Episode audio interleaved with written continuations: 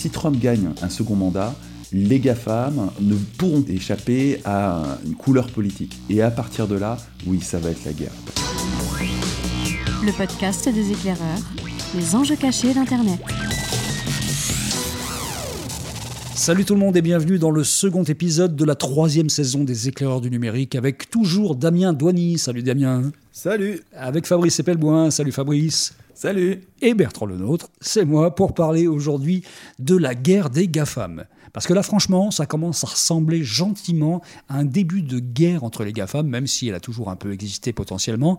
Mais il y avait un accord de principe qui était on fait du pognon ensemble, on prend du pouvoir ensemble, et on essaie de ne pas trop se tirer dans les pattes. Là, ça semble voler un tout petit peu en éclat, notamment entre Facebook et Apple, entre Apple et les autres, entre Apple et Google. Bref, ça sent un peu le début du commencement de quelque chose de nouveau. Est-ce que vous avez ce sentiment-là, les deux ah, Totalement, d'autant plus que Apple a une caractéristique absolument unique au sein, sein des GAFA, c'est qu'ils ne utilisent quasiment pas les données personnelles. Donc si demain, imaginons qu'il y ait euh, une loi qui interdise totalement l'utilisation des données personnelles partout sur Terre, euh, Google disparaîtrait de la surface de la Terre, Facebook disparaîtrait de la surface de la Terre, Apple serait toujours là, et c'est même pas évident que leur cours de bourse souffre. Au contraire, je pense que l'effet cataclysmique sur sa concurrence ferait que son cours de bourse monterait encore plus. Donc Apple a vraiment cette euh, possibilité de jouer les chevaliers blancs de la vie privée, ce qu'évidemment il n'est pas, hein, c'est juste euh, qu'il a une opportunité économique, et du coup de commencer à tirer dans les pattes des autres au prétexte de vouloir défendre ses utilisateurs. Et on, peut vraiment mettre en question cette, volonté noble de, Apple. Euh, c'est avant tout une stratégie commerciale, mais il se trouve qu'effectivement, Apple promet de protéger la vie privée de ses, ses, utilisateurs, ce qui va se traduire par une dégradation très sensible des capacités de Facebook et de Google de cibler les utilisateurs de matériel et de logiciels Apple.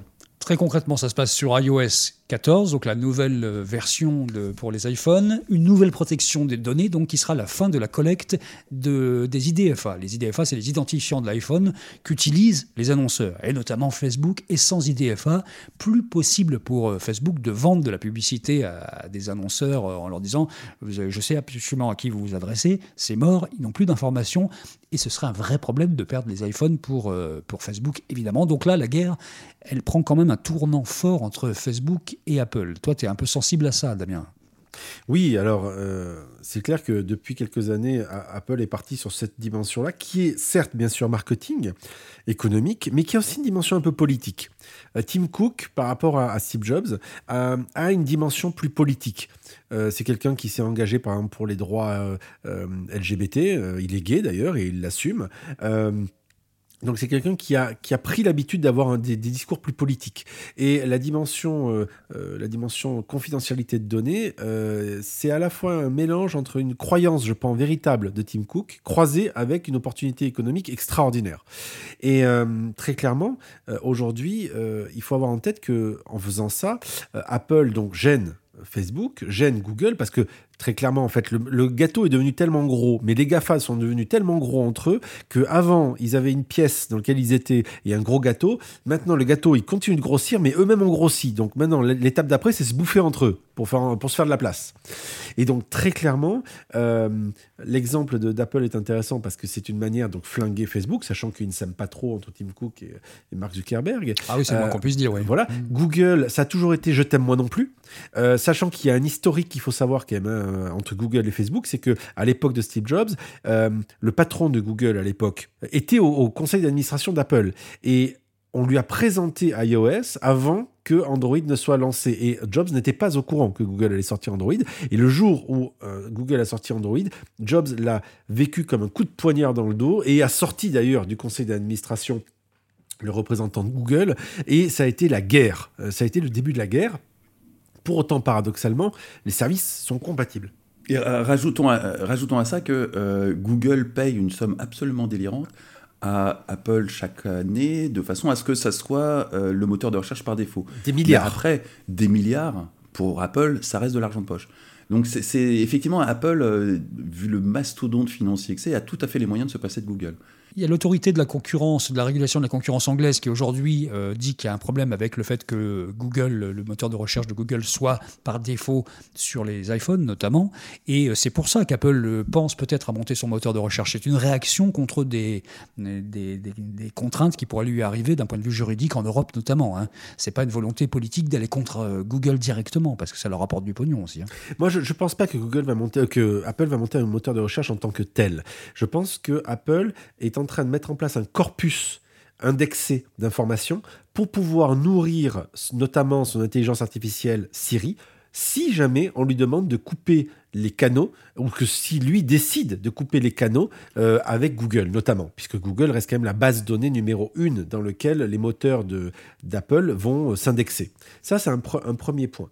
L'autre élément qu'il faut avoir en tête, c'est que donc Google, euh, Apple pardon, a lancé un, Apple ID qui, en fait, à l'instar de Facebook ou de Google, vous permet de vous connecter à des services. Aujourd'hui, toute application euh, qui se lance sur iOS doit avoir la possibilité de proposer un Apple ID qui vous permet de masquer votre identité.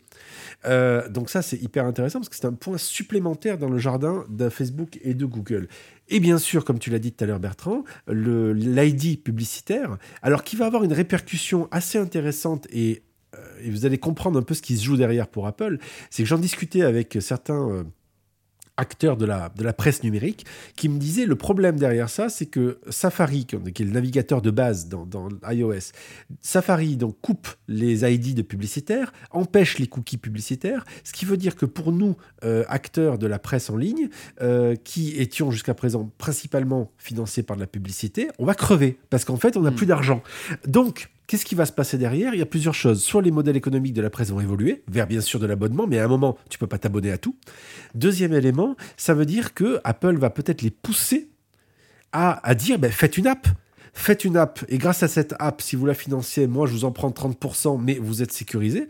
Ça veut dire que dans une vision long terme, on pourrait imaginer que la vision euh, d'une logique sécuritaire et confidentielle des données soit un monde apaisé dans lequel le web tel que l'on le connaît n'existerait plus vraiment et euh, qui serait une logique de dire mais développer une app chez moi, vous, vous, proposez une confidentialité de données aux gens, donc ils sont en sécurité et tout le monde va bien. Et moi, je maîtrise l'ensemble de bout en bout. C'est une magnifique prison dorée, mais qui peut fonctionner.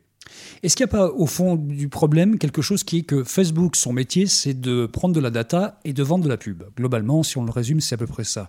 Jusqu'à présent, Apple, c'était de fabriquer des hardware et puis des logiciels qui vont avec. Mais euh, Apple de Steve Jobs, c'est bien loin. Cette marque qui crée des, produits que personne n'attendait et qui en faisait des succès. Aujourd'hui, on a le sentiment qu'Apple, c'est une marque qui est redevenue absolument normale, qui renifle l'air du temps et qui essaie de répondre. Alors, elle répond euh, à l'autorité de la concurrence anglaise en disant bon, ok, on va peut-être monter un moteur. Elle répond à ce qui se passe avec la demande de, traitement des données personnelles des personnes en se disant bon, bah, ok, on va faire un effort.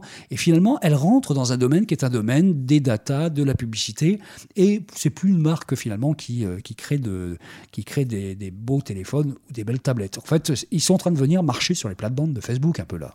Je suis pas sûr. Je ne vois pas l'intérêt d'Apple d'aller dans ce sens-là. D'une part, ils arrivent à avoir des, performances boursières incroyables sans toucher aux données personnelles ou presque. Euh, ils ont cette position qui est totalement unique, qui, dans l'hypothèse d'une révolte contre les GAFA, pourrait leur donner une position vraiment unique et, pourrait les épargner. Parce que si, demain les gens commencent à considérer que les GAFAM sont euh, un vrai danger pour la démocratie, je vois mal Apple être mis sur le même plan que Facebook, euh, ou que Google. Il y aura, y aura euh, des grands méchants, il y en aura qui seront probablement épargnés, ne serait-ce parce qu'on a toujours besoin d'un smartphone. Euh, du coup, j'ai du mal à croire qu'Apple redevienne une société normale, même si j'ai beaucoup cru après la mort de Steve Jobs. ils sont en train d'investir des sommes qui sont complètement folles dans de la RD sur des produits qu'on n'a pas encore vus. les rares produits qui sont sortis depuis Steve Jobs, je pense à la, non pas à l'AirPod, même s'il est intéressant, mais le l'Apple Watch, il, me semble que c'était dans les cartons au moment où il est mort, il me semble. Oui, mais il ne l'a, il n'a pas vraiment travaillé dessus.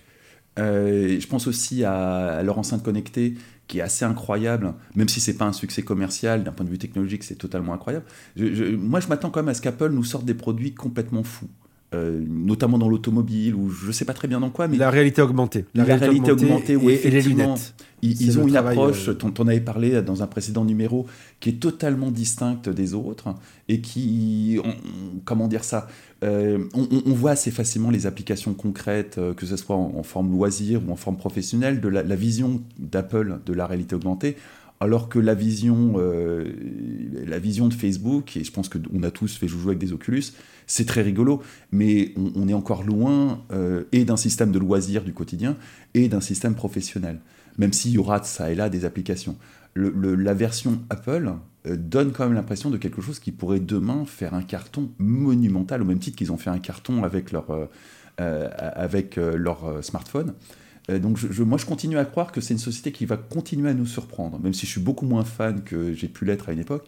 Euh, ça, reste une société qui, a une position totalement unique et qui aujourd'hui doit être quand même assez consciente que ça va peut-être la, sauver d'un cataclysme à venir, cette position unique.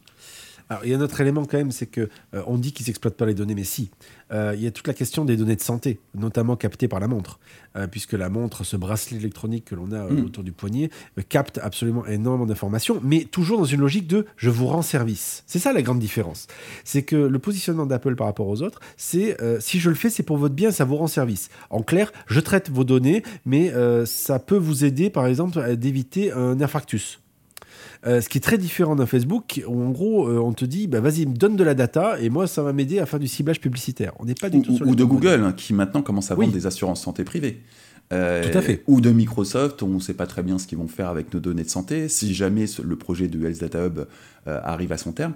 Mais très clairement, ils, ont fait les preuves par le passé que eux sont, au même titre que Facebook, du côté obscur de la force. Ceci dit, c'est pas une raison pour filer ces données de santé à Apple. Mais c'est sûr que on va avoir plus confiance en Apple ou, moins de crainte vis-à-vis d'Apple que vis-à-vis d'acteurs comme, euh, comme Google, comme Facebook ou comme Microsoft. Surtout sur les données de santé qui sont vraiment le, truc le plus intime qu'on ait. Quoi. Mais maintenant, ce qui est assez hallucinant à voir, c'est que donc ces grands acteurs sont en train de se bouffer entre eux, où on sent bien qu'ils sont nerveux entre eux mm. et euh, ils n'hésitent pas à sortir les armes. Mais ce qui est assez intéressant à voir, c'est que euh, si on vient les attaquer, ils refont front commun. Je vous donne un exemple très simple. Epic, l'éditeur de Fortnite. Euh, qui a voulu contourner les règles des App Store de Google et d'Apple euh, en faisant en sorte euh, que Google d'Apple ne prennent plus les fameux 30% sur les transactions internes à l'application, eh bien Epic s'est fait dégager des, stores d'Apple et de Google, et même pire, puisque Apple lui a fermé son compte développeur. C'est en gros Fortnite sur iOS, c'est fini. Euh, et donc, c'est quand même énorme. Fortnite, c'est quand même un truc, euh, peut-être que nous, on n'est pas dessus, mais très clairement, c'est un truc énorme pour les, pour les gamins. Et, donc, oser une, une, une, décision aussi radicale, euh, c'est dire d'abord que la puissance d'un Apple qui est capable de vous dire, ou d'un Google, qui sont capables de dire à, un acteur quand même assez lourd du marché, bah, va te faire voir, on va pas te voir. Tu respectes nos règles, sinon c'est dehors. Et donc, c'est assez impressionnant de voir qu'il y a cette sorte de plasticité entre un je t'aime moi non plus, entre ces GAFA qui sont prêts à se bouffer et pour autant des fois à faire front commun par rapport à un autre acteur qui pourrait vouloir venir s'aligner sur eux en termes de, on va dire, de volume. Est-ce que ce ne serait pas un arbre qui cache la forêt, Fortnite? Parce que quand même, on voit bien qu'ils sont cernés toutes parts, les GAFAM. Les populations mondiales en ont ras-le-bol de cette ultra-domination. Les États commencent à s'organiser, notamment euh, l'Europe qui finira peut-être par avoir cette fameuse taxe GAFA. Donc ils sont cernés. Est-ce que le fait d'être cerné, ça va pas, comme dans toute chasse à cour finalement, cinq animaux qui sont cernés par des meutes de chiens, bah, chez chacun pour soi. Quoi. Euh, et on va assister de plus en plus à des guerres intestines parce qu'il faudra survivre au milieu de ce barnum de haine finalement. Je pense que je, pense, sincèrement que si Trump gagne les élections qui arrivent, euh, on, va avoir des GAFAM qui vont très clairement être positionnés dans des camps politiques différents. On va avoir un Facebook qui va être isolé dans le camp républicain. Et là, effectivement, ça va être la, la guerre ultime parce que bah, la Constitution américaine prévoit qu'un président ne peut pas faire plus de deux mandats. Donc il y aura une chose qui sera certaine à l'issue du mandat de Trump, c'est qu'il y aura une alternance politique, s'il fait un second mandat, encore une fois. Et à partir de là, on voit mal quel pourrait être le successeur de Trump dans le camp républicain. Donc très vraisemblablement, ça repassera dans un camp démocrate qui, reste à définir, hein, parce que les, démocrates sont tout autant en recomposition que le camp des républicains qui sont devenus euh, le Tea Party. Euh, les, démocrates aujourd'hui, il y a une extrême gauche américaine qui était inimaginable il y a dix ans, inimaginable. Hmm. Des, gens qui sont plus que des socialistes, limite des communistes. Et aux États-Unis, c'est une insulte suprême. Déjà socialiste est une insulte, donc communiste, vous imaginez mal.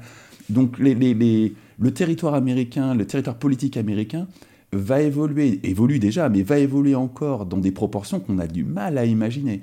Et pourtant, le nôtre de territoire, même si beaucoup de monde s'obstine à pas le regarder en face, évolue de façon spectaculaire. La, la division droite-gauche, plus grand monde n'y croit.